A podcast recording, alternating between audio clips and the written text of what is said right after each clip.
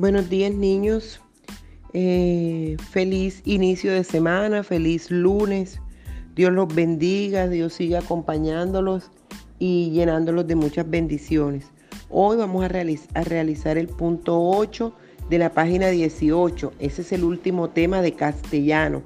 Y dice, de lo aprendido en clase en un octavo de cartulina, crea tu propia historieta. Responde estas preguntas antes de crearla.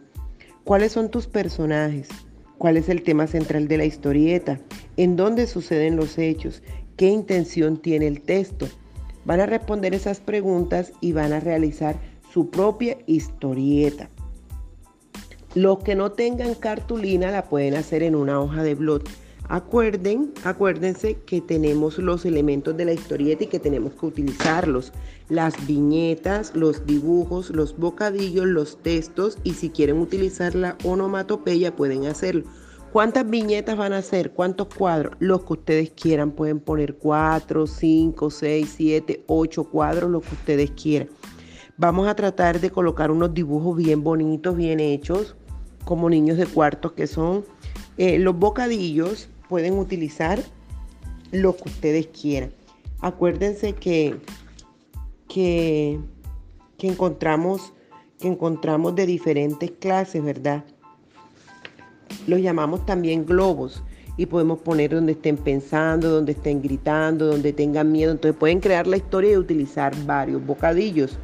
Y las onomatopeyas es que de pronto si hay algo que, algún ruido que quieran decir, allí pueden colocarla también. Esa es la última actividad de la guía de, castellano. Luego que terminemos de hacer esa actividad, que deben de terminarla en el día de hoy, como ya las otras actividades están terminadas y el último tema que ustedes mandaron, la primera evidencia llegaba hasta sinonimia y antonimia, luego viene el tema de la noticia, la biografía y la, el lenguaje de la historieta. Tenemos tres temas pendientes, entonces ¿Qué van a hacer?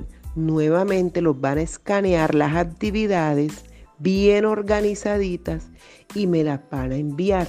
Si las van a enviar por WhatsApp, no me las envíen al grupo, envíenmelas cada quien al personal. Eh, por ejemplo, Gabriela me las va a enviar, Gabriela me las envía a mí, no al grupo. Voy a buscar a la señora Isabel y se las envío a la señora Isabel y no al grupo. Entonces, bien organizaditas, quiero esas evidencias yo pienso que ya están listas porque todos los días trabajamos y lo único que nos hace falta trabajar es esta actividad y tienen pues toda la mañana para, para hacerla.